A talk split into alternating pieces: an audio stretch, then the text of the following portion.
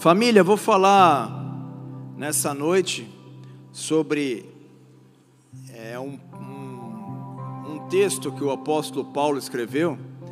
É óbvio que outros homens de Deus falaram sobre isso, mas também Jesus Cristo explicou muito sobre isso.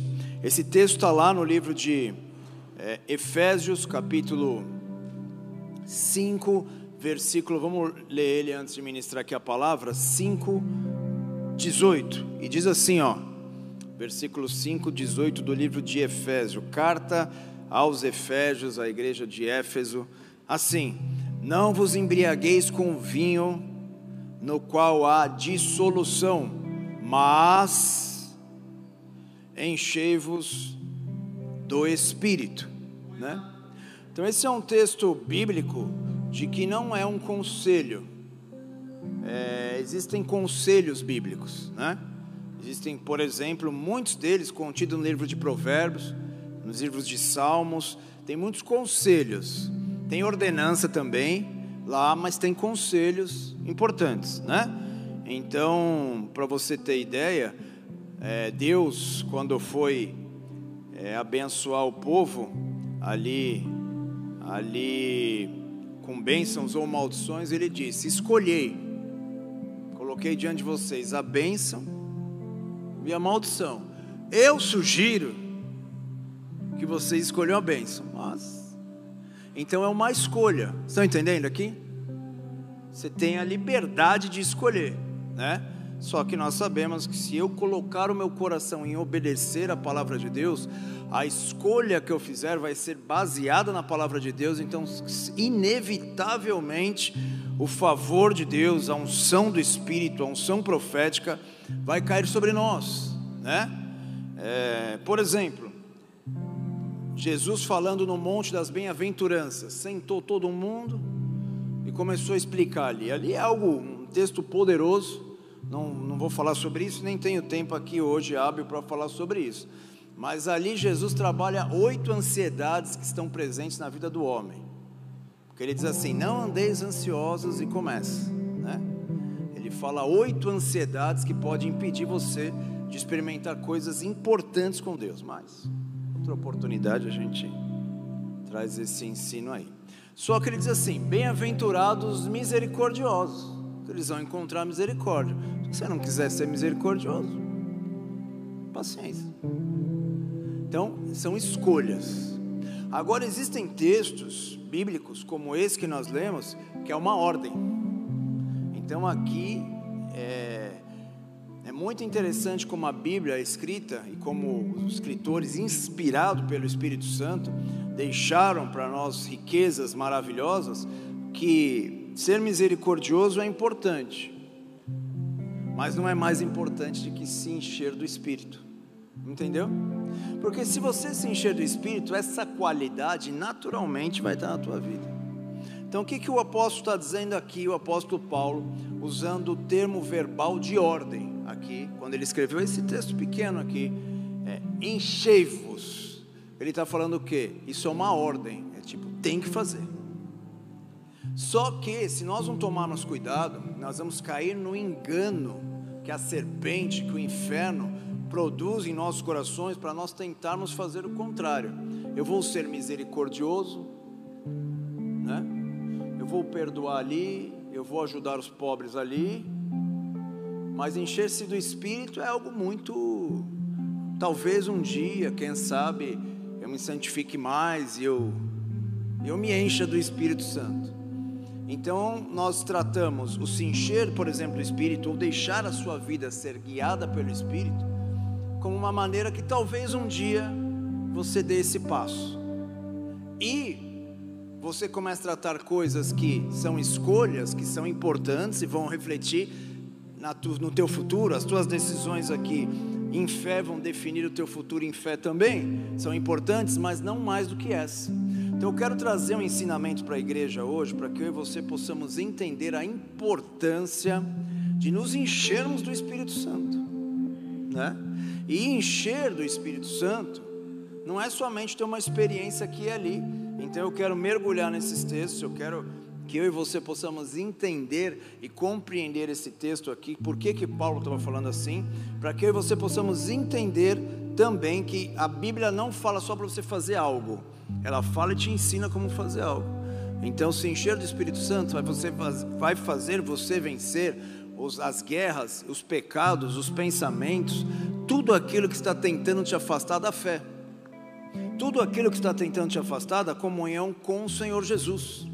O poder do Espírito Santo é aquele que vai te transformar de dentro para fora, e os teus medos já não vão ter tanta força assim de tentar te dominar. As impossibilidades, por exemplo, o Espírito Santo, quando ele começa a agir muito forte em nós, nós damos liberdade para ele, ele não vai pensar, você não vai mais pensar assim, ah, será que Deus pode é, enviar um recurso? Será que Deus pode fazer algo nessa área da minha vida? Porque pode ser que Deus, pode ser que isso, pode ser que aquilo. Então você fica com esse tipo de pensamento. Mas quando o Espírito Santo começa a trabalhar em nós, você vai começar a conhecer um Deus que ele tem recursos sem limite. Eu e você que limitamos e na nossa mente achamos que Deus tem limites. Ele faz o que ele quiser, a hora que ele quiser, da maneira que ele quiser. Ele usa pessoas, ele faz coisas, se precisar, ele faz do nada, ele faz muita coisa. Como ele já fez uma vez, ele disse vieram acontecer as coisas, né? Vocês estão entendendo aqui o que eu estou querendo dizer? Então, o grande problema nosso, muitas vezes, é deixar essa, essa parte do ensino bíblico para algum dia, talvez, isso é só para quem está lá no altar, isso é só para pregador, isso é para líder, isso é para quem está mais tempo no Evangelho. Estou chegando agora, mas a Bíblia diz que não. A Bíblia diz que, pelo contrário, além de ser uma ordem, a Bíblia nos ensina, o Senhor nos ensina como fazer para nos enchermos do Espírito Santo.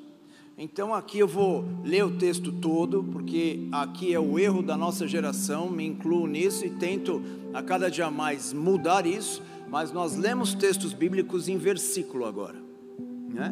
Eu leio um versículo e faço uma interpretação para a minha vida. Eu leio a Bíblia conforme a, o que eu acho que tem que ser. Não, a Bíblia tem que ser lida conforme o que ela está dizendo. O que, que a Bíblia está dizendo? Né? Então, um pouquinho antes aí, talvez ali, acho que no 16, versículo 16 de Efésios. Vamos ler todo esse texto e eu vou devagar compartilhando com vocês aqui, ó, desde o 15, vai. Olha lá. Então, primeira parte desse texto, desse ensino de Paulo, ele diz assim, ó: "Portanto, vede prudentemente como andais, não como nécios, e sim como sábios, remindo o tempo, porque os dias são maus", né? Então ele já está dizendo aqui algumas razões importantes de você se encher do Espírito Santo. A primeira delas é agora ter uma sabedoria que não é tua, é uma sabedoria que vem do alto. Porque o que é conhecimento? Conhecimento é você estudar e saber sobre as coisas. Sabedoria é saber faz, o que fazer com uma situação que aparece na tua frente. Porque na hora que o pau quebra, você pode ter conhecimento, mas você não sabe o que fazer. Sabedoria é você saber o que fazer no dia difícil ou na situação que você precisa resolver alguma coisa. Então a Bíblia diz que quando você vai se enchendo do Espírito Santo, ó a dica de Paulo aqui, agora mudou a maneira como você pensa as coisas. Eu já não penso mais de uma maneira natural ou como nécio, como diz aqui, como alguém que não tem conhecimento nenhum sobre alguma coisa, e sim como sábios. E ainda ele diz assim, ó, remindo o tempo porque os dias são maus. Se encher de Espírito Santo vai mudar a maneira como o tempo se manifesta na tua vida. Tem pessoas que estão na igreja há 10 anos e as coisas estão iguais. É... Paulo está nos dando um conselho dizendo: vamos mudar essa história? Vamos começar a ver a eternidade tocar a tua vida e não mais o relógio, os dias, os meses, o ano dirigir o que você vive na terra, mas sim o que o nosso Deus que é eterno está nos dizendo. Então a palavra aqui está nos dizendo que remir o tempo, os dias são maus. E quanto mais os dias são maus, mais difícil e mais escravo do tempo você fica. Por esta razão, não vos tornei insensatos, mas procurai compreender qual a vontade do Senhor. Então, quando ele diz enchei-vos do Espírito Santo, ele está dizendo, por quê? Porque se você não se encher do Espírito Santo, você vai ser insensato, ou seja, não vai saber qual a vontade de Deus para nós. Então, olha a importância de se encher do Espírito Santo. Primeiro tempo já não vai me dominar. Que se Deus quiser fazer algo em um mês na tua vida que demoraria dez anos, Ele faz. Não é mais o tempo que determinar, mas para conseguir tal tem que fazer isso. Sim, da maneira natural, mas e da maneira de Deus? Como é? Quem está aqui? Nós vemos o rei Davi sendo humilhado pelos irmãos, e principalmente porque os irmãos, além de serem, é, talvez, né, eu tenho, já ministrei até sobre isso aqui, que Davi era um, um possivelmente um filho bastardo, e tal, não tinha mesmo privilégio que os irmãos, além dos irmãos participarem da guerra, soldados de guerra, pra, é, na época soldado era como um herói da criançada, hoje os personagens super-heróis. Naquela época, participar do exército, você era um herói. E Davi lá nessa situação. Sabe o que significa remir o tempo? Davi, com uma pedrada, derrubou um gigante e já foi general. Ele nem passou por soldado como os irmãos estavam com soldados. Vocês estão entendendo isso aqui ou não? Ele, com uma pedrada da maneira de Deus, ele se tornou general do exército.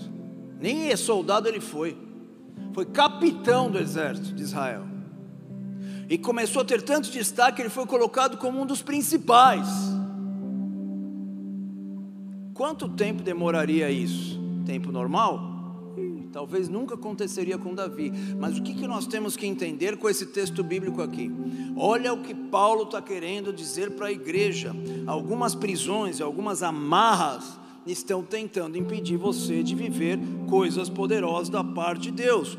Por esta razão, não sejam insensatos, mas vocês procurar e compreender qual é a vontade do Senhor. Amém? E aí ele vem nesse versículo tão importante que nós estamos lendo hoje que diz: "E não vos embriagueis com vinho", né? Aonde há dissolução. Outras traduções para ficar mais fácil para você, aonde tá, aonde há contenda né? Mas enchei-vos do Espírito Santo. Então o que, que ele está querendo dizer? Se nós queremos aprender a remir o tempo, conhecer a vontade de Deus, ver o favor de Deus sobre a nossa casa, sobre as nossas emoções, sobre a nossa família, é necessário se encher do Espírito Santo. E o que significa isso? Se encher do Espírito Santo significa, ele diz assim: ó, não se embriagueis com vinho. Por quê? Porque o vinho você toma e perde a noção perde o controle. Quem está aqui? Bebida, embriaguez, tudo bem aqui ou não? Né? Eu sei bem, eu, era escravo disso daí, né? Então você perde o controle. Aí ele diz: não façam isso. Não deixa a tua carne, não deixa as trevas, não deixa ninguém controlar a tua vida. Mas se enchei do Espírito, porque agora sim, é, vocês se deixam o Espírito também de uma certa forma, é o ensino que Paulo está trazendo. Deixa o Espírito agora, perde o controle para o Espírito, coloca a tua vida toda nas mãos do Espírito, deixa a tua vontade nas mãos dele, deixa os teus achômetros na mão dele, deixa a sabedoria de Deus agora conduzir, deixa o Espírito conduzir. Então não entregue a sua vida, não perca o controle da sua vida em coisas que vão te embriagar, que vão te perder, você vai perder a sua noção mas deixa agora se você se, perder no espírito, ele dominar totalmente a tua vida. É isso que o apóstolo Paulo está nos ensinando. E aqui a igreja, sem perceber, está tendo um grande problema, achando que tem coisas que são mais importantes do que se encher do Espírito Santo. E se encher do Espírito Santo é uma maneira de eu e você nos sobrevivência, principalmente nos dias maus, principalmente como ele mesmo cita aqui, os dias são maus. E se encher do Espírito vai mudar a tua história. Mas o que, o que significa ser cheio do Espírito? Posso mergulhar aqui ou vocês estão meio desanimados hoje? A gente já já vai embora, é isso? Posso aprofundar se vocês quiserem aqui. Quando eu falo encher do Espírito, o que, que você pensa? Vai, me ajuda aí no culto hoje, vai. Hoje estamos. Me ajuda aí, vai. O que, que você pensa? Se encher do Espírito. Qual a imagem que vem na tua cabeça? Vai lá. Fala alguém alguma coisa? Né? Sim. Mas qual a imagem você vem? Se encher. Qual a imagem que vem? Você vai encher, é isso? Você pega uma vasilha e e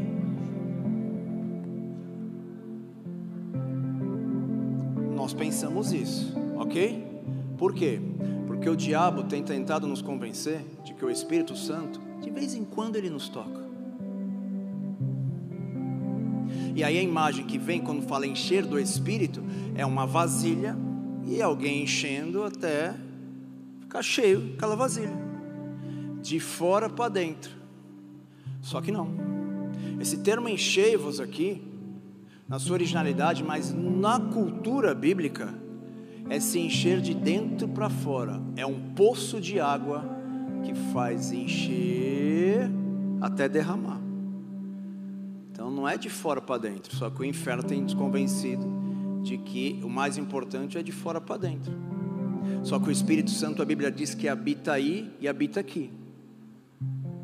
O problema é que ele às vezes tá, é um poço de águas que está tampado, que está entulhado. E que nessa noite nós possamos desentulhar, é o que ele está falando. Não anda na tua sabedoria, anda na sabedoria de Deus. Vamos tirar essa pedra daí desse poço, porque tem uma água, tem um espírito.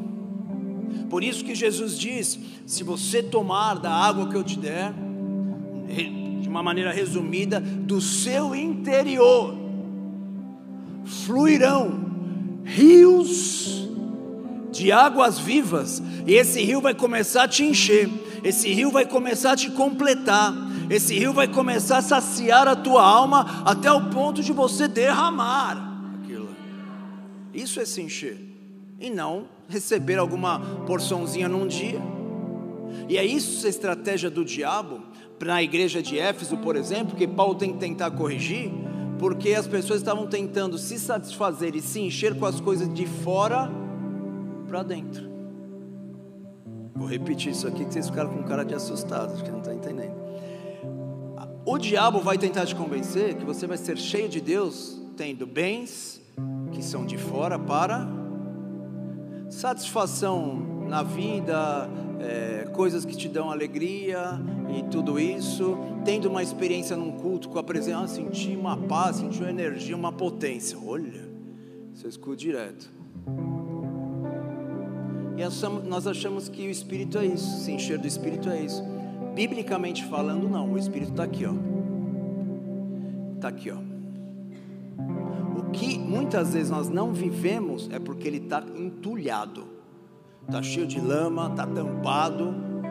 Mas nessa noite, nós podemos escutar o conselho do apóstolo Paulo à igreja de Éfeso, igual eles foram instruídos, eu e você possamos ser também, e pedir para que Deus nos ajude a desentulhar o poço, porque se encher é de dentro para fora, não é algo que só vai vir de fora, você tem uma experiência e acabou. Então, na verdade, eu te dar uma notícia hoje: tem alguma coisa aí dentro que não está conseguindo sair para fora. Tem alguma coisa aí dentro, da parte de Deus, que quer mudar a tua vida e a tua história. Então, todas as vezes que eu começo a ter controle da minha própria vida, olha só, preciso ter controle da minha própria vida, eu estou impedindo as águas que já estão dentro de mim de fluírem na minha vida. Porque uma coisa é orar com essa mentalidade, achando receber. Deus me manda, Deus eu preciso, Deus me, por favor, Deus misericórdia. Quando você entende que as águas estão em você, você começa a orar, Pai, eu sei que a tua presença está em mim. Faz com que essa presença se manifeste em mim. Aí começa, você começa a sentir a presença de Deus, você começa a ser cheio pelo poder do Espírito Santo. Aí as tuas necessidades mudar de ângulo. Porque enquanto você achar que as coisas de Deus são de fora para dentro, as coisas do Espírito Santo são de fora para dentro, você sempre vai precisar de mais, todo dia, toda hora, a todo momento. Porque a Bíblia nos diz assim, ó, porque o reino de Deus, o reino dos céus, não é comida e nem bebida. Ponto. Esse é o engano da igreja. A igreja quer ter comunhão com Jesus para que Jesus dê uma, abra uma porta de emprego mais top do que a pessoa está hoje.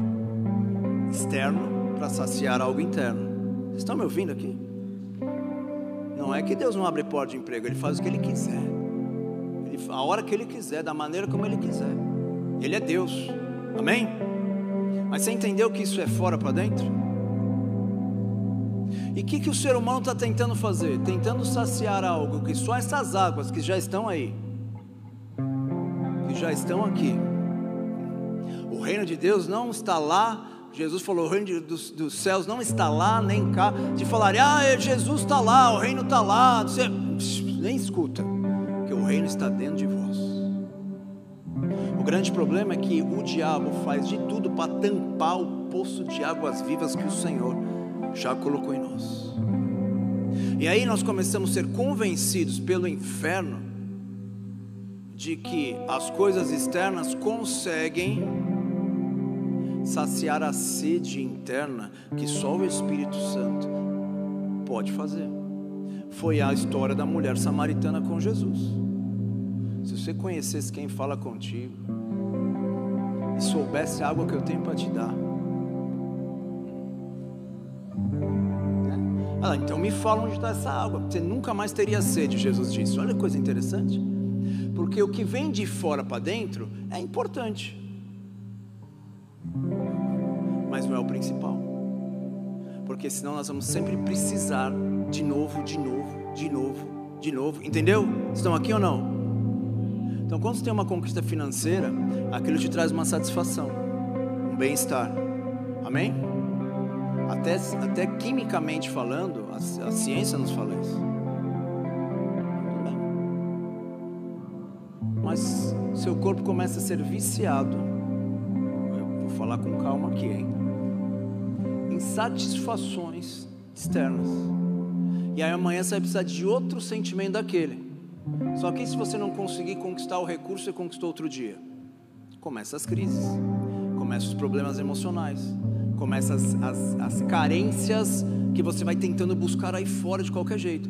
Aí você recebeu um aplauso por uma promoção que você teve na empresa, aí você recebeu um aplauso quando numa faculdade, num estudo, você recebeu um aplauso por uma conquista, por uma vitória, aquilo começa a te satisfazer e você vai tentar achar nessas coisas. Estou sendo muito complicado aqui, ou estou dando para entender? Dando para entender? Você vai tentar satisfazer nessas, por isso que não se embriaga com o que vem de fora para dentro. Ele usa o exemplo do vinho, que te tira o sentido e você não tem mais o controle. Se embriaga daquele que te criou, que é de dentro para fora. Então nós temos que tirar o engano da nossa mente, achando que qualquer coisa que existe aí fora vai poder saciar a nossa alma. Foi a conversinha da serpente com Eva. Eles já eram completos, eles não precisavam de nada. Essa serpente colocou uma dúvida na, neles. Mas por que, que não pode comer? Porque Deus falou que aquele não pode. Ah, por quê? Só porque vocês vão ser iguais a ele? Olha só. E quando nós tentamos deixar as coisas de fora controlar o nosso interior, nós vamos ser escravos dominados e a nossa fé vai ser fraca. Por isso que Paulo está falando, é importante vocês aprenderem a remir o tempo. Não andem como os necios, mas como os sábios. Ele está falando tudo isso por quê? Porque o que vem de fora é conhecimento, mas o que vem de dentro é sabedoria. Essa é a diferença. É. Aí ele diz: vocês precisam entender quando vocês tiram essas pedras, essa lama, esse tampo do poço da presença de Deus que já está em vocês vocês vão começar a ser, ter saciedade, satisfação, sem precisar se corromper com nada de fora.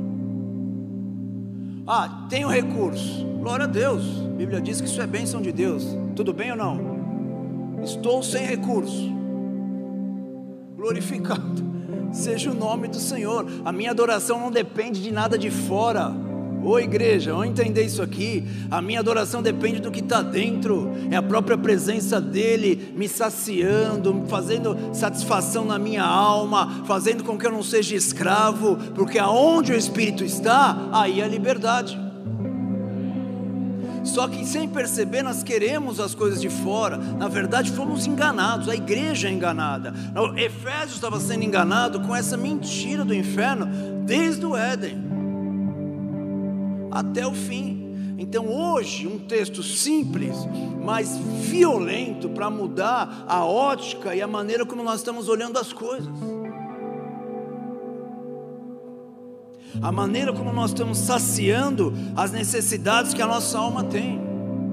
Então, essa é uma noite que nós temos que tirar mesmo, abrir esse poço aí, tirar essas pedras daí, tirar essa lama daí, e, nos, e deixar nos encher dessas águas que estão aqui dentro.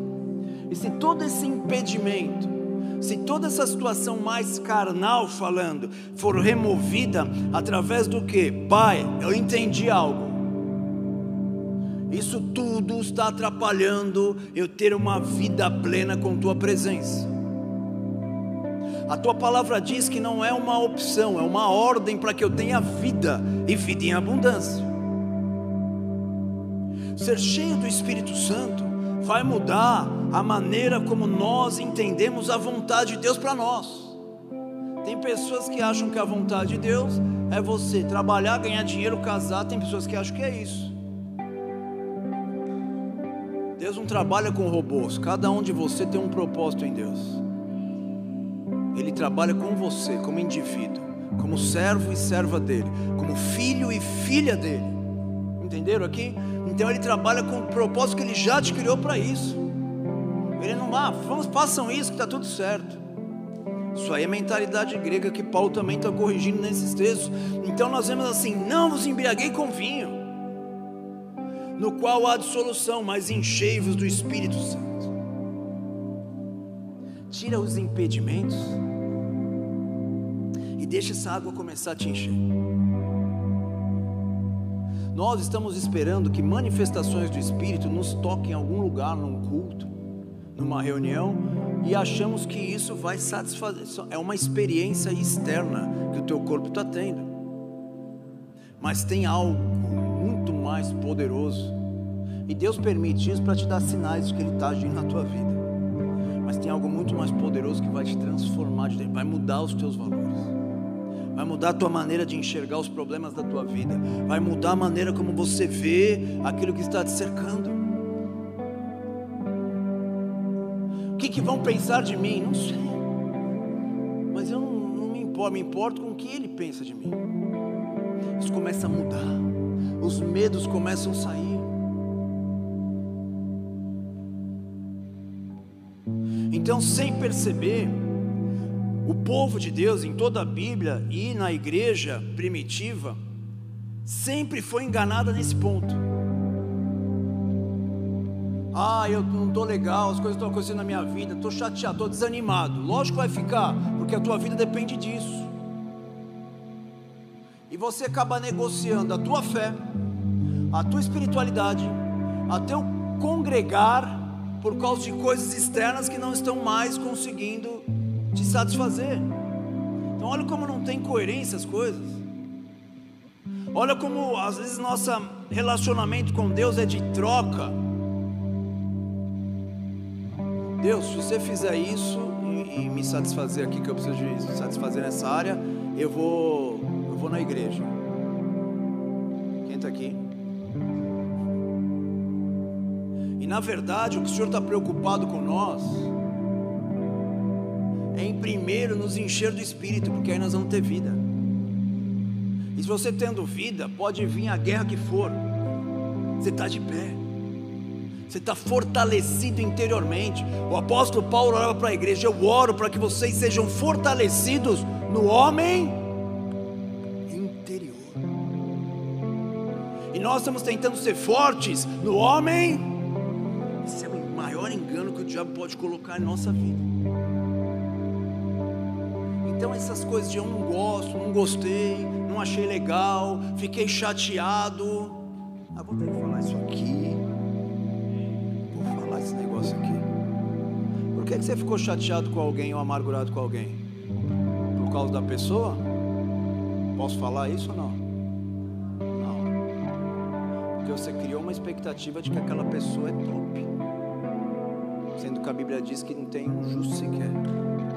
E a tua expectativa, ah, essa pessoa é top. Nossa, ele fez isso, fiquei, fiquei altamente chateado. Mas a tua expectativa está muito no homem. Você está olhando no homem, está esperando do homem, você está esperando de algo externo, algo para curar a tua alma. E aí pessoas ficam reativas. O que, é uma pessoa reativa? Algo externo acontece, ela reage. E aí, de novo, talvez você negligencie até a tua espiritualidade por causa de alguém ficou chateado. Ah, eu estou de mal de você aqui. Sabe de quem você tem que esperar algo? Só de Deus. Porque os homens possivelmente vão nos frustrar. Vão nos abandonar, vão nos trair, vão nos decepcionar. Os homens são ingratos. É bíblico isso, gente. Vamos prestar atenção. Mas alguém que nunca vai te desamparar, nunca vai te abandonar e nunca vai deixar você largado, quem é? Põe então a sua expectativa nele. É o Senhor? Põe a tua expectativa nele. Então, olha o que Paulo está tendo que ensinar para a igreja de Éfeso. Que eles começaram porque a cultura grega era é, viva, se alegre, encontre nas coisas, faça, independente se é bom ou mal, se te traz alegria, faça. Cultura grega, pode ler depois, principalmente nas cidades de Éfeso, é, dos Filipos, Colossenses, Coríntios também. Pode ler lá, você vai ver. Você está feliz? Então faz. Casou, não gostou? Separa. Tinha até regras para isso. Né? No ambiente judaico, por exemplo, se tua esposa não cozinha bem, está liberado. Ia estar um de pé, né? Olha. Mas por que isso? Porque a cultura grega era influenciada com o quê? O externo pode te saciar. Viva! E ninguém está falando que você não pode viver, mas você não vive escravo. Você não vive escravo. Aonde o Espírito está, aí, neste lugar, a liberdade. Então a Bíblia nos cansou de dizer, Jesus cansou de falar, que o Espírito habita em nós. Tanto que Paulo teve que colocar na carta aos Romanos, fazer uma pergunta para eles, dizendo: Vocês não sabem que o Espírito do vivo Deus habita dentro de vós, que vocês são o templo do Espírito Santo? Querendo dizer assim: por que vocês estão tentando buscar ainda em coisas que não vão conseguir saciar a tua alma? Por que vocês estão tentando buscar em tudo que existe nessa terra algo que não vai poder saciar, sendo que tem alguém aí dentro de você que habita aí e está só esperando para poder ser liberado em você? Primeiro te encher, depois se derramar. Então, se encher do Espírito não tem nada a ver com você receber algo de forma, experiência sobrenatural. Isso daí você pode ter. Até mesmo os milagres que Deus pode fazer na tua vida, eles não têm o poder de fazer o que a presença do Espírito tem de fazer na tua alma. Porque a Bíblia nos diz que o povo de Israel viu milagres e mais milagres e ainda murmurou, reclamou do Deus de Israel logo nos dias seguintes. Por quê? Algo externo você está tentando saciar algo que ninguém vai conseguir saciar. E esse tem sido o engano que a igreja está vivendo. Esse é o engano que a igreja viveu. E esse é o engano que a minha e a tua vida pode viver também, se nós não entendermos que é aqui dentro. É aqui dentro. Vamos ler o texto de bem conhecido, livro de Atos, capítulo 2, versículo 1, quando o Espírito Santo veio sobre a igreja. Vamos ver o que aconteceu aqui, ó e cumprindo-se o dia de Pentecostes, estavam todos no mesmo lugar. Isso aqui já é bem importante, porque eles obedeceram. E obedecer é a britadeira, é, a, é o trator que vai tirando as pedras pesadas da tua alma. Vai, só obedece. E aí teu poço vai começar a estar tá jorrar águas vivas. Olha lá, eles cumprindo o seu dia, estavam todos reunidos no mesmo lugar, como Jesus disse, pediu. E de repente, veio do céu um som, como de um vento veemente e impetuoso, e fez o que? Encheu toda a casa em que estavam assentados. A gente lendo esse texto acha que é uma experiência que eles tiveram, que veio uma glória, veio um fogo. Mas um pouquinho antes disso, talvez uns dias, semanas antes disso, uns dias antes disso, Jesus entrou onde eles estavam reunidos, com medo, trancado as portas, e disse: soprou sobre eles e disse: Recebei o Espírito Santo. Então, isso que aconteceu quando estavam reunidos na casa, era o derramar, opa, era o derramar da alma do interior deles e fez esse tumulto todo, porque a Bíblia diz que quando isso aconteceu, eles começaram a falar em outras línguas, eles começaram a falar na língua dos povos que estavam na festa de Pentecoste em Israel, em Jerusalém, e aquela multidão começou a vir até eles. Então você vê que era um derram era algo para os outros agora. Então aqui não foi uma experiência de fora para dentro só que eles tiveram e agora tiveram uma experiência, nossa, que top. Se fosse só uma experiência de fora para dentro, não duraria dois dias, talvez três. Porque nós somos cheios do Espírito num culto. Deus nos visita. Três dias depois apareceu um gigante, a gente já se esconde. Então aquela experiência foi local, foi momentânea e é um sinal da presença do amor de Deus para nós. Mas aqui não. Aqui não foi algo de fora para dentro. Aqui foi o derramar de dentro da alma deles para fora, porque agora eles não estavam mais só sendo cheios. Tanto que os homens vieram e falaram: Esses homens estão embriagados nesse horário do dia. Aí o que, que Paulo fala? Não, estão embriagados com o vinho onde há corrupção, mas eles estão vivendo o que o profeta Joel disse derramarei do meu espírito. Eu vou explicar, eu vou ter que explicar isso. Derramarei do meu espírito sobre toda carne. Vamos lá? Quem derrama algo, derrama por quê? Porque alguma coisa está cheia. Senão ele falaria: encherei do meu espírito toda a carne. Então, olha que coisa interessante. Nos últimos dias, ele falou: começou eles viverem isso agora. O que, que eles estão vivendo? Ó, eles derramarei do meu espírito sobre toda a carne. Que carne? A deles? Não, a deles já estavam cheia. Derramarei sobre quem? Sobre toda a carne que tiver ao redor deles, sobre toda aquela Jerusalém que estava lá e começou a derramar as águas do Espírito. O povo começou a ir para lá ver o que estava acontecendo, achavam que eles estavam bêbados na, é, na, no, dia, de dia, e eles começaram a questionar aquilo, eles ficaram maravilhados. A palavra de Deus diz, eles ficaram malucos. Vamos ler o texto, ó, vamos ver aqui, ó. E foram por eles é, línguas repartidas como de fogo, ao qual pousaram sobre cada um deles. Vai lá. E todos foram o quê? Eles estavam cheios do Espírito, mas não só estavam cheios, começaram a derramar dessas águas, ó, e começaram a falar em outras línguas conforme o Espírito lhe concedia que falasse. E em Jerusalém estavam habitando judeus, homens religiosos de todas as nações que estão debaixo do céu. O meu Espírito será derramado sobre toda a carne. E quando aquele som ocorreu, a multidão começou a chegar para ver o que estava acontecendo. Estava confusa, porque cada um ouvia falar na sua própria língua. Então o americano começou a ouvir inglês, o francês começou a ouvir francês, o, o japonês começou a ouvir japonês. Opa! Eles ficaram loucos com aquela experiência e pasmavam e se maravilhavam, dizendo uns aos outros: Pois que eles não são galileus? Esses homens estão falando, pode vir alguma coisa boa da Galileia.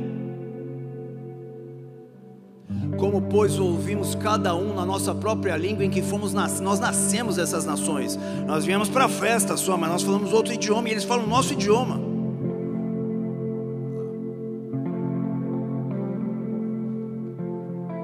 Nós temos experiência com homens, mulheres, servos, servas de Deus, maduros no espírito, que às vezes estão orando em línguas e falando em outras línguas, e tem pessoas que acham que é outras línguas, mas tem pessoas, por exemplo, naquela reunião, que conseguem entender tudo. Uma experiência que nós tivemos uma vez, ah, começou o pessoal a falar em língua, uma mulher que conheci falou: esse idioma é um idioma tal lá, não sei de que parte lá da, da, da, do Oriente, e ela disse assim, ó, é, falava assim, não se preocupa, tua filha vai ficar bem. E minha filha estava com uma doença. Só para você entender que o mesmo Deus de ontem é o mesmo Deus de hoje, é o mesmo Deus de eternamente. E todos se maravilhavam, estavam suspensos uns aos outros. O que quer dizer isso? É muito louco. E outros zombavam, diziam: eles estão cheios de vinho, estão bebendo, estão muito louco. Pedro, porém, o medroso Pedro, trancado às portas, Olha o que ele diz. Porém, se pôs de pé com os onze, levantou a sua voz e disse-lhe: Homens judeus e todos os que habitais em Jerusalém, seja isso notório e escutai as minhas palavras. Estes homens não estão embriagados, como vocês pensai, sendo a terceira hora do dia. Mas isto foi o que está acontecendo, foi dito pelo profeta Joel. Nos últimos dias acontecerá que do meu espírito fazer o quê? Do seu interior fluirão rios de águas vivas. Então a cidade não está ruim, tua família não está ruim, não. O que está ruim é o poço de água em nós tampado. Porque se a água jorrar, ela vai derramar. E aonde ela derramar, ela vai produzir mudança. E aonde ela produzir mudança, vai trazer restauração, vai trazer cura, vai trazer libertação. Isso é remir tempo.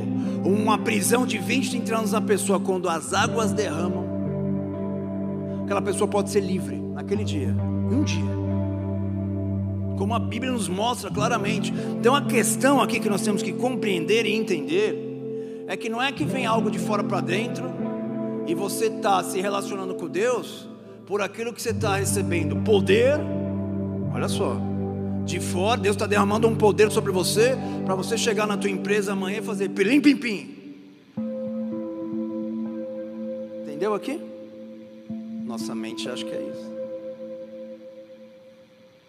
E aí nós estamos igual quem está lá fora buscando um poder aqui para resolver um problema aqui, sem comunhão com Deus.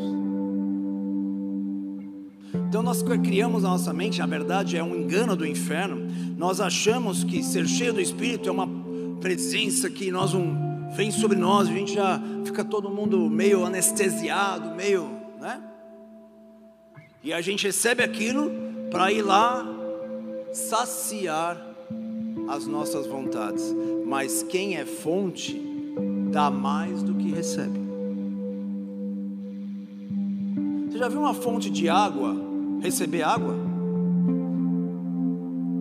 Ela recebe via, lógico, lençóis freáticos embaixo da terra, mas você já viu alguém jogar água lá para ela? E é essa comparação que a Bíblia faz com a igreja. Não precisamos de nada, nós só precisamos fluir no Espírito. Nós precisamos jorrar os rios de águas vivas. E esses rios derramando, olha lá, ó, derramarei sobre toda a carne, e vossos filhos e vossas filhas profetizarão, porque se derrama na tua vida, Paulo está falando com os adultos, que se você derramar da tua vida o rio, os teus filhos, opa, está falando de casa já, está falando de família aqui, os teus filhos profetizarão. Os vossos jovens, eles vão começar a ter visões, e os vossos velhos vão ter sonhos. Porque velho, mais velho, mais cansado, chuteira cansada, tem sonho e entrega para os outros realizar. Porque é, como que Deus é maravilhoso. Até os velhos, que talvez não tenham mais vigor para realizar, vão ter os sonhos que vão nutrir uma geração. Por que isso? Por causa do Espírito sendo derramado. Então, quando nós temos a mente de receber, nós, quando olhamos esses textos, nós achamos que o Espírito vai, vai vir para mim. E óbvio que vem, é uma fonte que está em você. Mas nós temos, aí vai vir em mim, aí eu vou receber poder, aí vou me transformar no He-Man.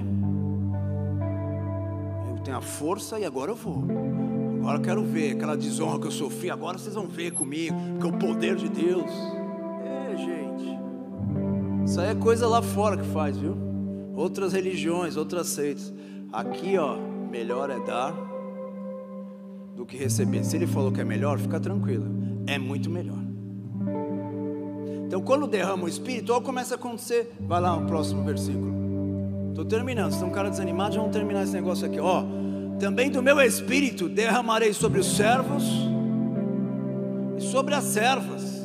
Ou seja, toda escravidão todo sentimento de escravo, toda mentalidade de escravo, quando as águas começam a jorrar, cai por terra tudo isso. As cadeias caem, as prisões caem, o medo cai, a mentalidade que eu não posso, eu não consigo, é difícil, não vai dar, é complicado, cai tudo isso. Mas quando nós queremos buscar o Espírito só para nós, para satisfazer nossas somente a minha necessidade e, e, e avançar em conquistas, foi isso que a Bíblia diz: que homens tentaram receber o Espírito e disse, um mago, por exemplo, disse: se eu pago, quanto é para eu receber o Espírito? Eu preciso disso aí, isso é bom, que vai me ajudar na minha profissão aqui. Eu sou mago, sou feiticeiro, e aí o poder em mim vai me ajudar a dar umas, fazer umas mágicas mais top. Fazer uns Mr. M. Só ri os mais velhos, que ninguém sabe o que é Mr. M mais, né? É, o que uma palhaçada, né? Vocês conheceram o Mr. M, né? É. O pessoal nem sabe o que eu estou falando aqui, vou dar os Google lá para saber. Interessante quer fazer. Por quê? Porque quer receber algo, porque ela quer ver as coisas delas mudadas. E deixa eu falar algo, isso ele já fez por você na cruz. Ele já liberou sobre você toda a mudança que você necessita, todo o bem financeiro que você precisa, toda a restauração emocional que você precisa, ele já fez, gente. Vamos tomar cuidado com isso. Nós estamos achando que vamos receber o poder para conquistar algo que Jesus já conquistou. Nós estamos querendo fazer o que Jesus já fez duas vezes mas o poder do Espírito nos abre as portas para nós entrarmos nessa dimensão de bênção que Jesus já conquistou por nós na cruz. Olha lá, as prisões quebram, as cadeias caem. Olha o que Paulo continua dizendo para eles. Então, porque a promessa vos diz a respeito de vós, depois de vossos filhos, depois de, volta lá. E vocês já querem terminar? Já vou terminar. e a todos que estão longe. E todos o que um dia Deus chamar. Lá. E com muitas outras palavras isso testifica e os exortava dizendo: Salvai-os dessa geração perversa. Sorte que foram batizados que de bom grado receberam a palavra, e naquele dia se agregaram à igreja quase três mil almas. E um dia, isso é remir tempo. E um dia, uma, uma visitação, um derramar, que tinha estava tão cheio que derramou. Alguém já deixou um negócio lá para ficar enchendo e quando foi esqueceu, fui pegar o negócio quando voltou já está um estrago? Outro dia eu pus um café lá. E fui fazer, sabe quando você dá aquele bug? Que eu fui fazer não sei o que, ele pegar um negócio e tal. E aí depois dá aquele estalo, fica o café. Aí eu fui correr, já desanimei, falei, não, não adianta correr mais. A cozinha. Sabe por quê? Ela encheu ou derramou? Todo mundo que estiver no ambiente vai saber que derramou. O cheiro, a sujeira, a bagunça, é não tem como não perceber. Só que nós estamos tentando saciar a nossa espiritualidade com gotinhas de visitação que Deus faz em nós, sendo que você tem rios de águas vivas dentro do teu interior. Aquele que, que, que, que lê, que recebe os meus mandamentos e os obedece, do seu interior fluirão rios de águas vivas. O que é um mandamento? É uma ordenança. Está mandando algo. Olha lá as ordenanças. Lembra lá? As ordenanças bíblicas, elas vão ser o teu auxiliador para tirar as pedras, para tirar a tampa que está impedindo as águas do Espírito fluir. Então não é que é difícil, não é que estamos numa cidade difícil. Eu vou ter que entrar nisso aqui. Hoje eu estou que estou. Essa cidade aqui é o Satanás mora nela, tem um trono, um demônio, um bicho. Não é a cidade que é difícil.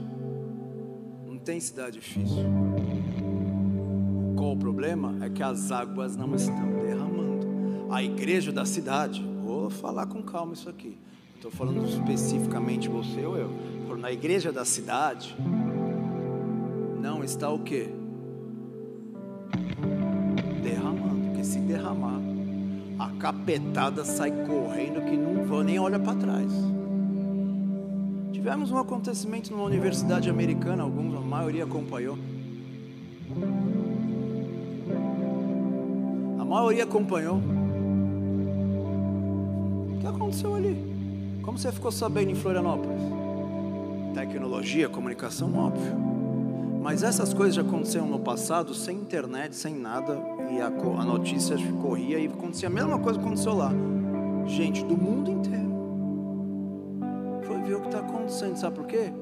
Porque teve um grupo lá que falou, cara,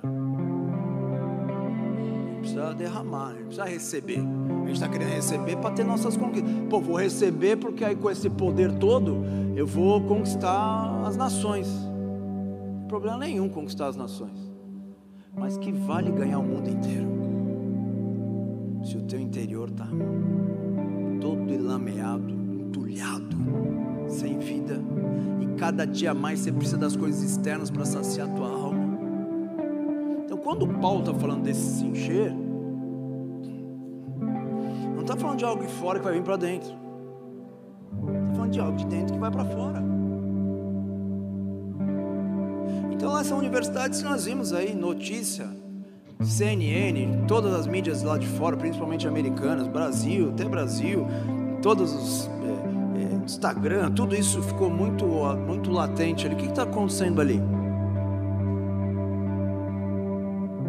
Você acha que tem um grupo de pessoas que estavam lá buscando poder para para ir para suas universidades e, e ter as suas conquistas pessoais?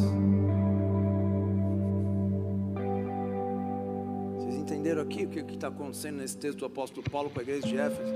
Então ele está dizendo assim: se vocês continuarem assim, a presença do Espírito Santo vai ser entulhada no meio de vocês. Por isso que ele mesmo diz nessas cartas assim: não apagueis o Espírito, que o Espírito pode uma geração a outra, uma temporada a outra, um ciclo a outro, a Bíblia nos mostra claramente que para nós vivermos o que a geração passada viveu em sua plenitude, é necessário desentulhar os poços. Tem que desentulhar. Então, quando Jesus chega no poço da mulher samaritana, a mulher fala: ah, Esse poço quem abriu foi nosso pai Jacó. Vem comigo. Quantas gerações se passaram de Jacó até a mulher samaritana? Muitas. Mas a água natural ainda dava de um poço aberto por um homem. Agora imagina a água espiritual, se o povo entender o que, que é. Derramarei do meu espírito sobre toda a carne. Então, se encher do espírito não é só experiências externas, não é uma religiosidade que nós praticamos externamente que vai preencher. Porque de religioso na época de Jesus tinha um monte. E Jesus chamou eles do quê? De várias coisas. Mas também falou que eles eram um poço sem água. A religião não consegue fazer algo que o Espírito faz, porque religião é de fora para dentro. E a igreja, se cair nesse engano, complicou. Porque ela vai tentar, de uma maneira religiosa, satisfazer a sua alma. Ela vai querer aprender Bíblia mais do que os outros, porque aprender Bíblia no meio cristão dá aplauso. Vocês estão me entendendo devagarzinho que eu estou querendo mudar a mentalidade nossa nessa temporada? Dá aplauso, gente. O que, que dá aplauso dá, fazer na, na igreja? Isso dá aplauso? Vamos fazer então. Mas tem aquela capa da religião. Quem está aqui? Sabe o que Jesus está preocupado? Jesus está preocupado com o teu interior. Jesus está preocupado com a tua alma. Jesus quer entrar aí dentro e mudar a tua história. Quer tirar os teus traumas, os teus medos. Jesus quer entrar aí dentro e colocar um vigor dentro da tua alma que ninguém teria. Esse homem que faz esse discurso, ele estava com medo, trancado na casa com chave. E agora, quando o Espírito começa a ser derramado, porque ele se encheu ele sai daquele lugar, faz um discurso, só naquele discurso, 3 mil judeus, que foram aqueles que, que, que foram instrumento da morte de Jesus. O que, que a gente precisa fazer então? Fala, faz algo simples, arrependei-vos. Né? O que, que é arrependei-vos? É tudo aquilo que eu que eu confio, que eu acho que é minha segurança, Ele é minha segurança. E aí arrependei-vos, para que venha tempos de refrigério do Espírito Santo. O que significa isso? É que o Espírito Santo agora vai refrigerar a tua alma, águas internas vão começar a fluir.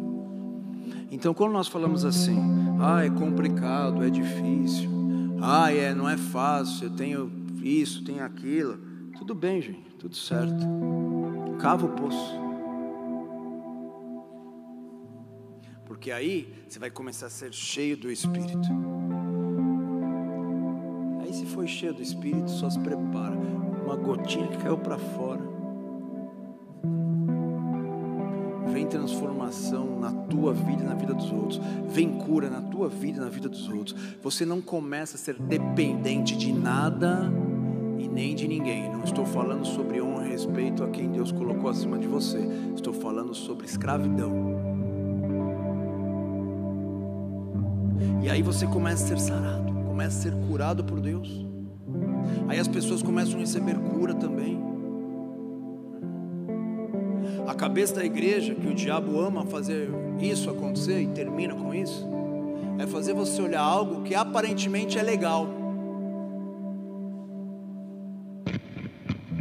Quando Jesus chama o diabo de pai da mentira, Jesus está falando algo correto, mas não é essa mentira que a gente tem a concepção, não. Ele pega a verdade e distorce a verdade.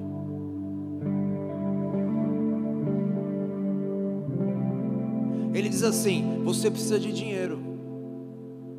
Precisa ou não precisa? Só se você nasceu com a herancinha gorda, aquela boa lá, ou casou bem, fora isso, tem uns que casam bem, não é? Os caras. Estão entendendo o que eu estou falando aqui? Todo mundo precisa. É isso que ele fala: você precisa de dinheiro. Aí o que ele faz com você? Faz você, você buscar dinheiro de fora para tentando saciar a tua alma. Sabe o que a Bíblia diz? Você não precisa de nada, só precisa da minha bênção sobre a tua cabeça. O resto eu faço.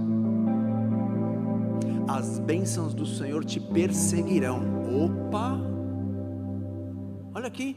E a gente se desgasta, a gente perde sono, perde comunhão com Deus, perde até culto, perde tudo para correr atrás de algo. Por quê? Porque não é que é mentira isso, uma meia verdade, óbvio que é, meia verdade é uma mentira. Mas ele nos engana, nos seduzindo com coisas que aparentemente são legais. Pô, o diabo chegou para Jesus e falou assim: O Senhor dará ordem aos seus anjos ao teu respeito. Meu Deus, está falando uma mentira? Tá ou não? Não, mas num contexto errado para provar a Deus. Vamos ver se Deus é bonzão mesmo. Ver se Deus tem essa potência mesmo. Ah, bah. Não tenta. Sim, que Jesus falou para ele? Sim, mas também está escrito, porque um texto sozinho não consegue trazer a verdade. A Bíblia diz que duas ou mais testemunhas é que afirmam uma verdade. O que, que ele diz? Sim, mas também diz: não tentará o Senhor teu Deus. Transforma essas pedras em pães aqui, Jesus está com fome aí. Nem só de pão viverá o homem, mas de toda palavra que procede da boca de Deus. É. Jesus, vou te dar tudo isso aqui que você está vendo: ó, reinos, impérios, governos, se prostrados me adorar.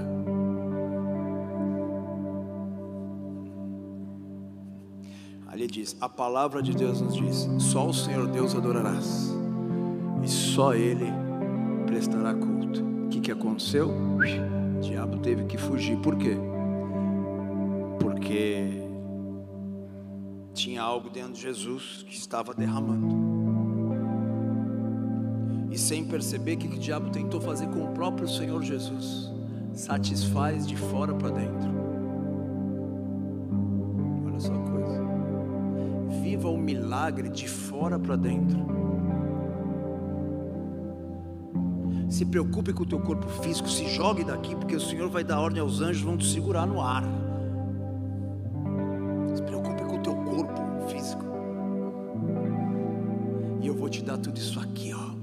Dar governo, autoridade, poder, se prostrado e me adorar. Olha o que o diabo tentou fazer com Jesus, de fora para dentro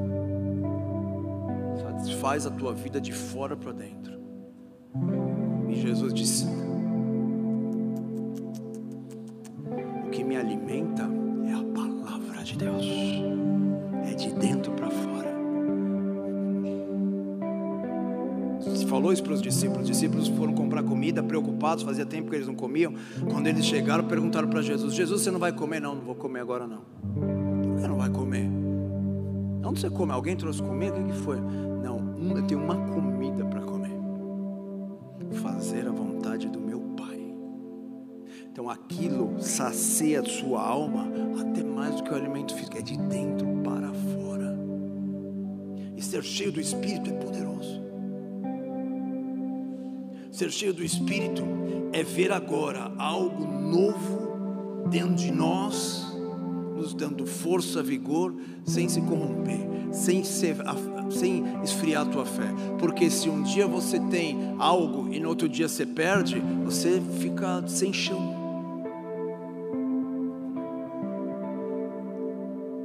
Fica sem chão. Mas o Espírito ele quer fazer algo novo dentro de nós, quer curar a nossa alma. Por isso que ele diz: enchei-vos do Espírito. Olha só o que, que termina dizendo ali, Efésios 5, versículo 18. Vamos lá.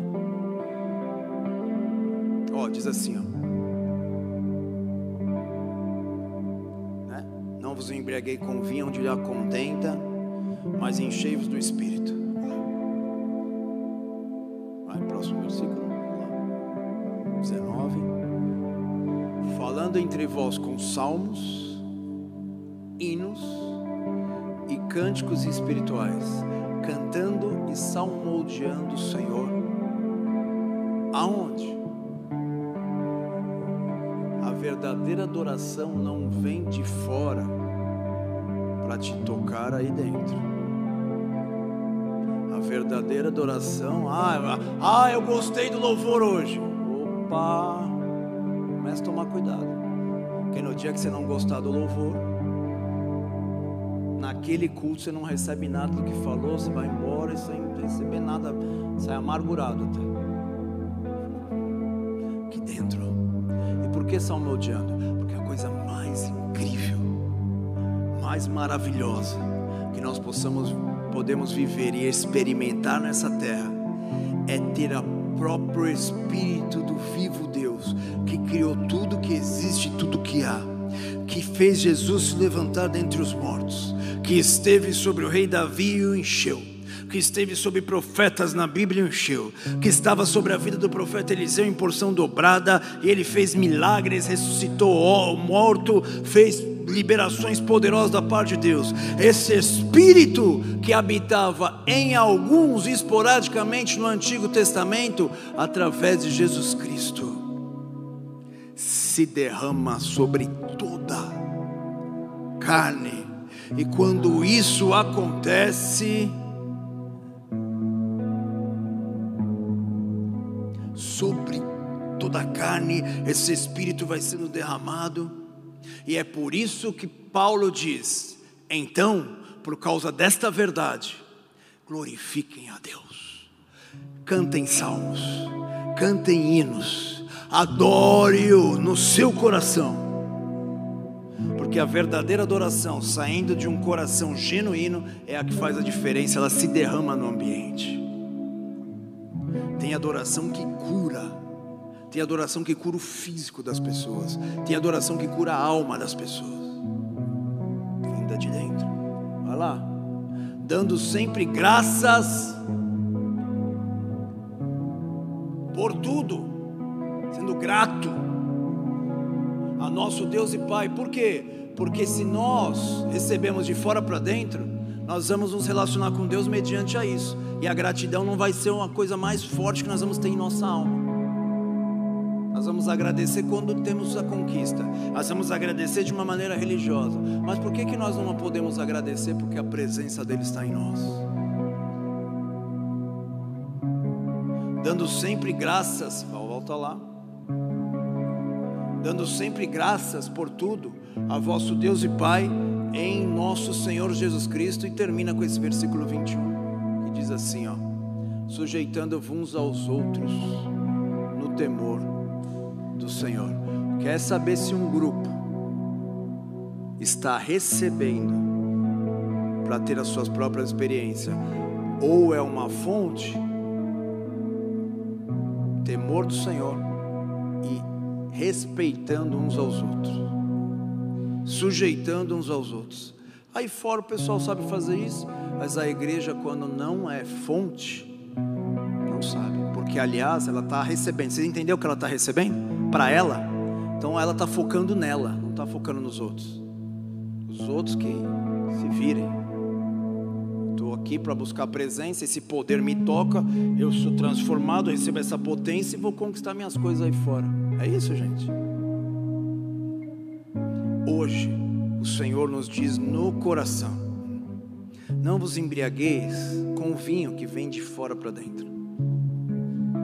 E tira os teus sentidos e você perde o controle da tua vida.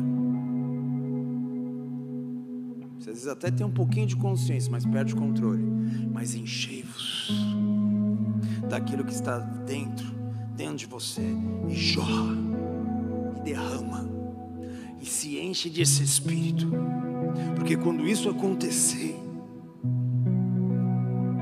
não vai ter nada nessa vida que vai se comparar com essa água que está subindo, ó, que está te enchendo, ó, que está. Ele está nos chamando para ir mais fundo com Ele. Vamos mais fundo com Ele. Vamos mais fundo com Ele. Vamos mais fundo com esse Deus poderoso. O problema é esse nós estamos fazendo a nossa busca espiritual, esperando algo de fora nos tocar para que a gente possa viver coisas e fazer nossas conquistas. Se a água subir só um pouquinho no teu interior, as conquistas já vêm a cavalo. Fica tranquilo, filho. A igreja tinha dinheiro ou não? Na primitiva, vai, alguém fala alguma coisa aí? Tinha ou não? Nem ouro nem prata eu tenho, mas o que eu tenho eu te dou. Levanta e anda. Pedro falando para o paralítico. É num. Ah, estou terminando. O paralítico, levanta e anda, beleza? Mas quando o Espírito derramou,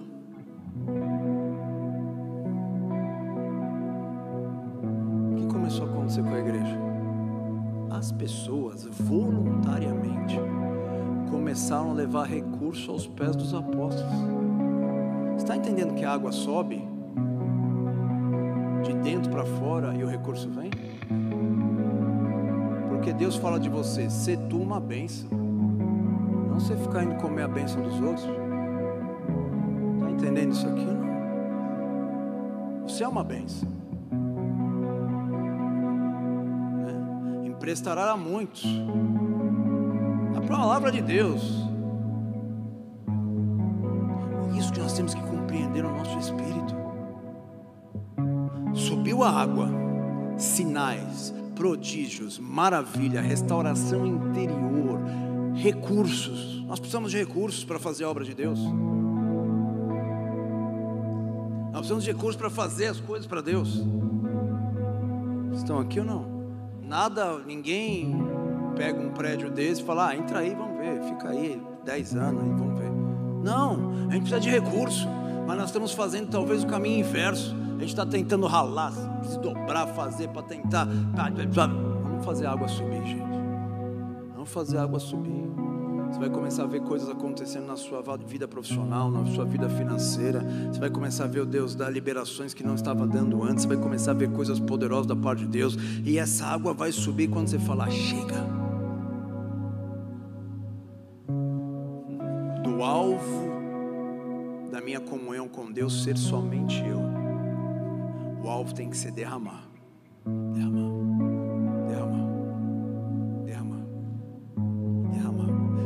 Senhor quer tocar o teu interior, que eu e você possamos compreender essa palavra, que é uma palavra de vida, uma palavra poderosa, é uma palavra gloriosa, é uma palavra grandiosa. Efésios, mesmo, mesmo livro 2, 2 a 3, no quais andaste outra hora segundo o curso deste mundo, segundo o príncipe da potestade do ar, do Espírito que agora atua nos filhos da desobediência. Essa palavra que agora atua, agora atua, é que enche eles. Eles estão cheios dessa influência demoníaca, o príncipe da potestade do ar, que agora atua nos filhos da desobediência, entre os quais nós andávamos outra hora, segundo as inclinações da nossa carne, fazendo a vontade da carne fazendo a vontade dos pensamentos. Éramos por natureza filho da ira, como também os demais. A gente estava correndo atrás da nossa vida. Nós estávamos cheios dessa natureza de satisfazer, buscar o céu para satisfazer somente a mim. Então venho no culto por quê? Porque eu vou receber uma benção, depois eu pego essa benção, ó semana vai ser violenta. Não, eu venho no culto para que cada culto após de culto uma pedrinha do poço vai saindo, uma laminha vai sendo removida, aí uma água pura e cristalina começa a jorrar no meu interior, começa a fluir dentro da minha alma. Aí ninguém precisa me falar que eu tenho que buscar Deus, que eu tenho que estar na igreja, ninguém precisa falar isso. Eu vou porque eu vou, porque algo dentro de mim mudou, os valores mudaram. Aí essa água começa a fluir, e aí agora se prepara que aquele que crê nos meus mandamentos e obedece do seu interior. Ô gente, não é uma vasilha, uma jarra de água que está fora e a gente vai recebendo. Está aí dentro. Do seu interior fluirão rios de águas. Pastor, mas você não sabe como está o meu interior. Não sei, posso até desconfiar. Mas não tem nada a ver com o teu interior, tem a ver com a disposição de você mudar o que está no teu interior. Fala, Deus, me ajuda. Como tem água dentro de mim? Tem, só está entulhado. Essa é a mentira que o diabo quer que você acredite, que você é isso aí que a tua alma está vivendo. Essa é a mentira mas Ele já te fez como um filho que tem a própria natureza dele. Ele disse: Eu sou a fonte de águas vivas. E se você tem a mesma natureza dele, Jesus também falou: E vocês também, do interior de vocês vão fluir rios de águas vivas, porque igual o Pai é, vocês são também. Então, que Deus mude nossa mente, que nós possamos entender que é de dentro para fora.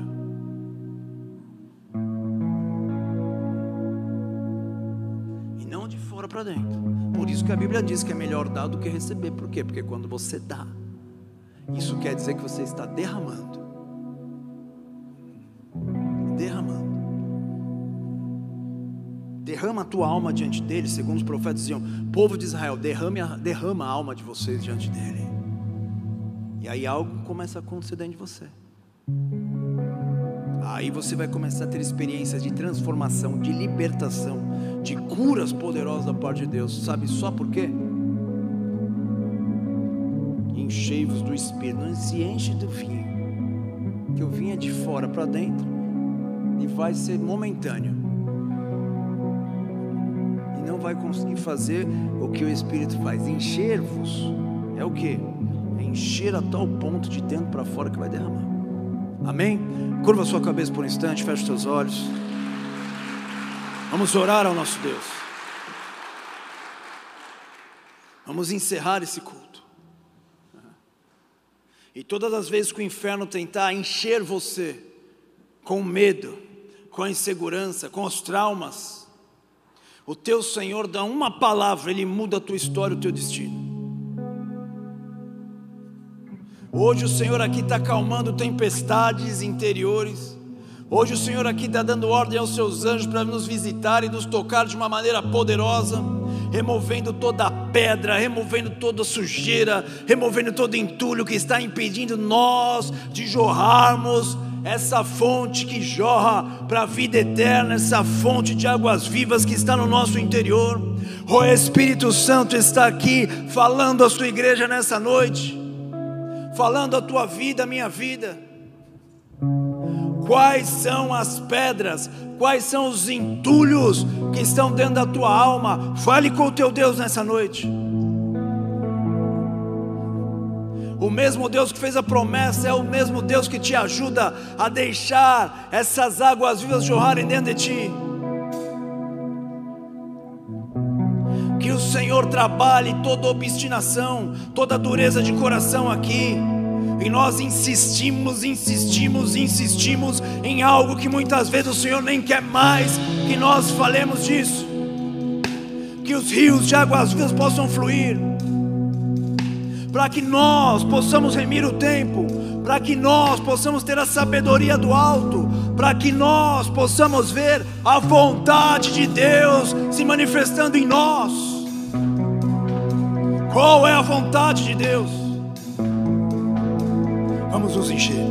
Vamos buscar a presença do Espírito. Vamos buscar a presença desse Espírito que faz nova todas as coisas, que levanta o abatido, que restaura a alma do cansado, que faz nova todas as coisas. Esse Espírito que nos dá força emocional, que muda destino, que muda nossa história Começa a falar com teu Deus essa noite. Começa a chamar por Ele. Começa a pedir a sua ajuda. A Bíblia diz que o Espírito Santo nos auxilia, nos ajuda em nossas fraquezas. Vai chamando por Ele aí. Vai chamando por Ele aí. Pede para que Ele toque áreas de sua vida. Enquanto isso vai acontecendo nesse ambiente, que o Espírito Santo tenha liberdade de tocar o interior da tua igreja. Oh, aleluia. Que não seja feita a minha, seja feita a tua vontade, meu Deus. Começa a falar com Ele. Começa a se encher dessa presença tão poderosa que está em nosso meio, que está em nosso interior. Começa a ser visitado por essas águas vivas do Espírito Santo.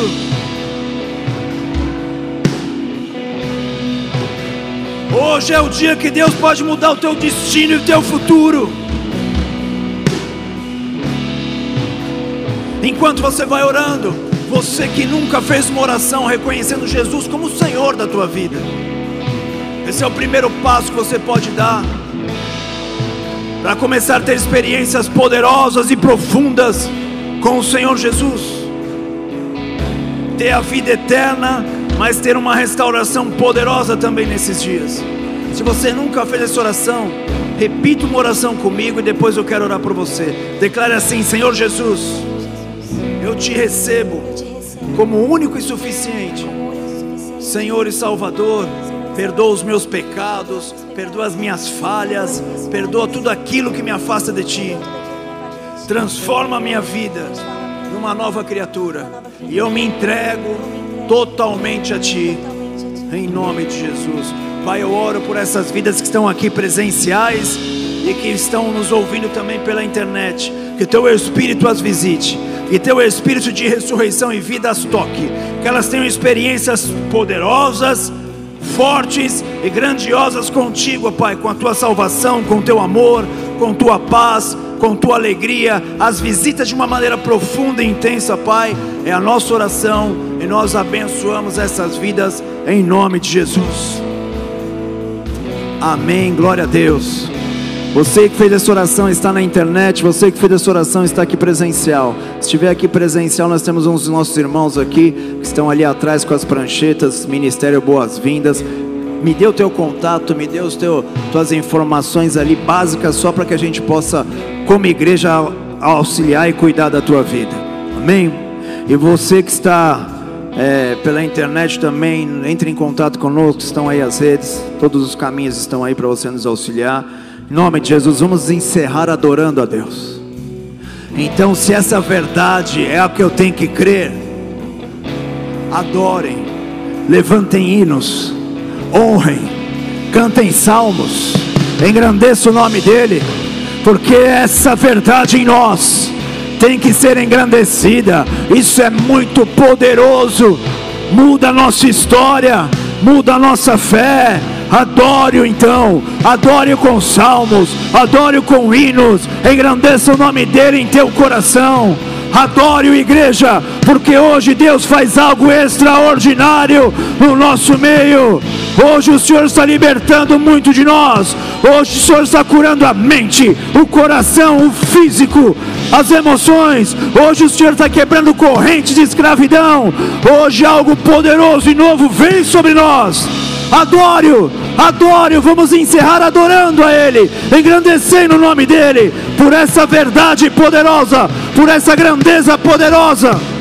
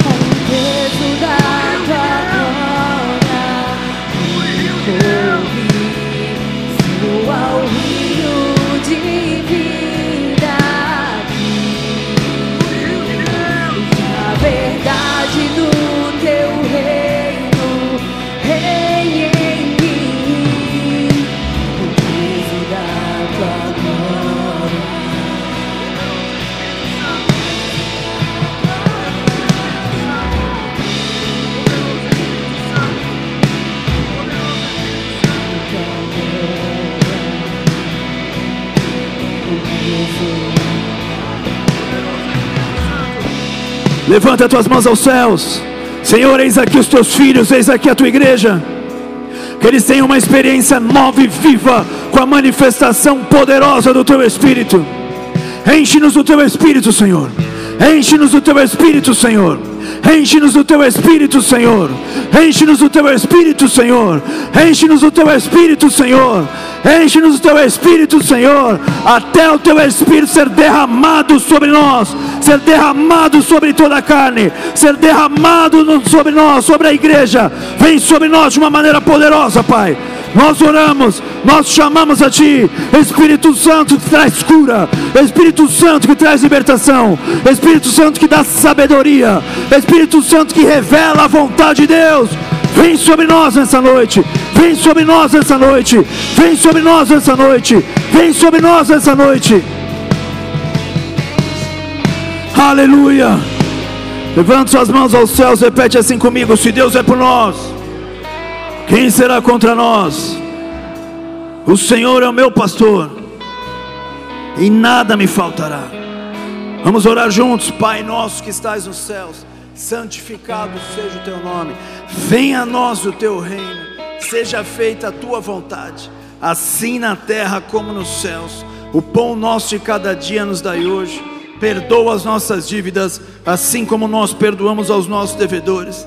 E não nos deixe cair em tentação, mas livra-nos do mal, pois teu é o reino, o poder e a glória para sempre. Amém, amém, amém, amém. Glorificado seja o nome do Senhor Jesus.